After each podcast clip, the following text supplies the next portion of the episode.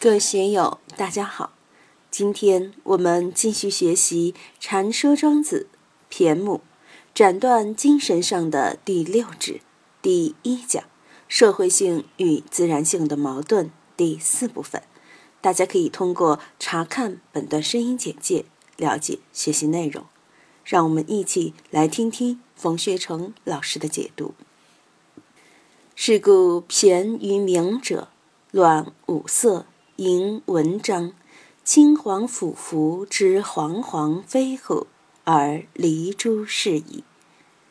人就是爱做这些画蛇添足的事。我经常说，我们的眼一睁开，思维的阀门一打开，往往就乱了分寸，进入了一种自己把握不住的状态。这里面有一个东西在起作用。用佛教的话来说。就很简单，就是贪嗔痴在起作用。每个人都想扩大自己的半径，都想占有，都想名闻利养，想有个功名富贵。有了这套东西以后，我们的思想就不容易摆正，就想到外面去争强好胜。偏与明者，在视觉上争强好胜的人，就乱五色，明。用古哲的话说，察见渊鱼者不祥嘛。眼睛总是太亮，好像把人家心肝脾肺都看清看穿了，像 X 光一样就不好。乱五色，如今城市里的光污染严重，电视、电脑、手机把人的眼睛害苦了，还不说成年人，如今在小学、幼儿园。你看有多少小朋友戴上了眼镜，这就是乱五色引起的后果之一呀。春天到，百花开，人们面对百花也产生分别，觉得麻烦。周敦颐是多么了不起的人啊，也还是写了一篇《爱莲说》，评论牡丹如何，菊花如何，莲花如何，还有很多不值得他老人家写的闲花野草。这些东西都会引来聪明人的种种分别，所以乱五色。我们在五色中有这样那样的取舍，还要通过文章来批评抑扬。该骂的要骂，该贬的要贬，该捅的要捅，该歌颂的要歌颂。你看这些事情是什么呢？就是我们的爱憎之心、好恶之心，这些都失去了。道德之正，青黄俯伏之煌煌飞虎，而离珠是矣。离珠就是皇帝当时身边眼力最好的一个能人，在百步之外能察秋毫之末，了不起。青黄俯伏是炫耀眼睛的那些色彩华丽的东西，煌煌是在视觉上争奇斗艳。而黎珠就是这类人的代表。多于聪者，乱五声，淫六律，金石丝竹，黄钟大吕之声，飞乎？而失旷是矣。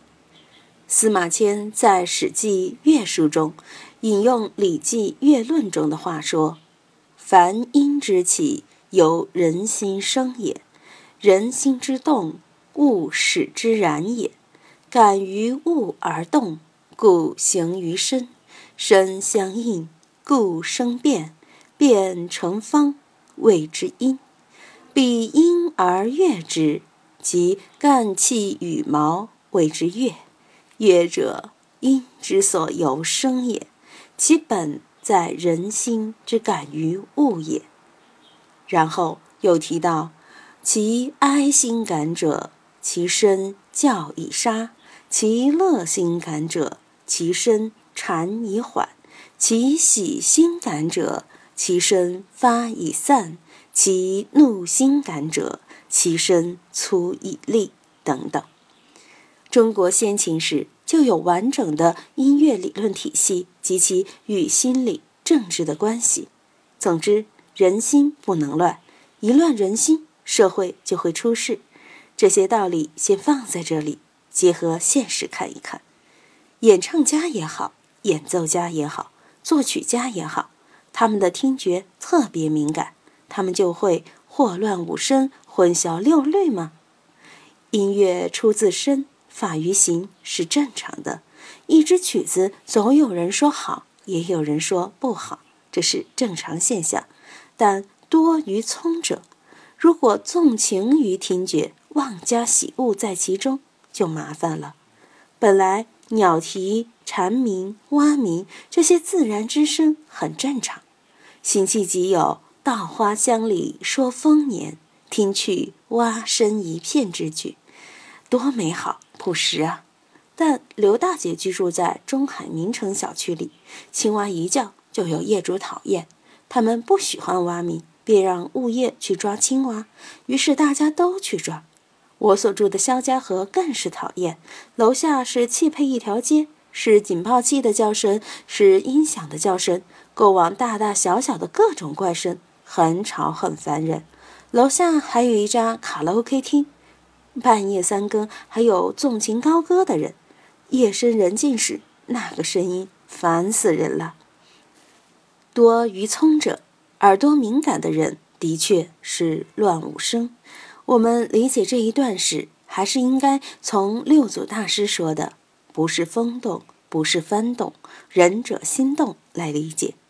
五声本来不乱，乱是你的心在乱；六律未必乱，是你在乱五声，是你在吟六律，是你在指指点点，张扬其是非。金石丝竹、黄钟大吕之声，飞乎？到底对不对？完全是这些音乐家、这些耳朵好的人、聪明者，把金石丝竹、黄钟大吕搅乱了，是诗况这些音乐家搞出来的没名堂的东西。音乐也要讲究原生态。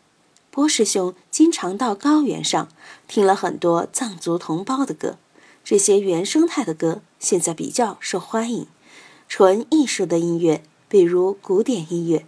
大家还是觉得比较原生态，但是如果音乐成了靡靡之音，或成了周东尼先生所批评的妖淫愁怨、岛欲增悲，成了纵欲泄愤的工具，大家想一想是什么样的感觉？教以杀，粗以利的音乐行于世时，又会是一番什么样的感觉呢？在座的对流行欧洲的马赛曲的那个时期有感觉吗？有过文革时唱造反歌的感受吗？那是文革时的肃杀之气呀。庄子的语言很圆融，并不是说哪个就错了，而是让你自己去找感觉。为什么我们感觉坐在龙江书院很舒服？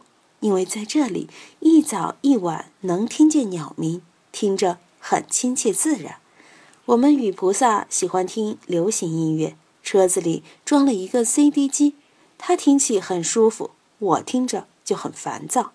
有些人一天二十四小时都戴着耳机，不停的在听流行音乐，他们觉得很舒服，很享受，我就不行。当然。这也与年龄和个人的好恶有关。今天就读到这里，欢迎大家在评论中分享所思所得。我是万万，我在成都龙江书院为您读书。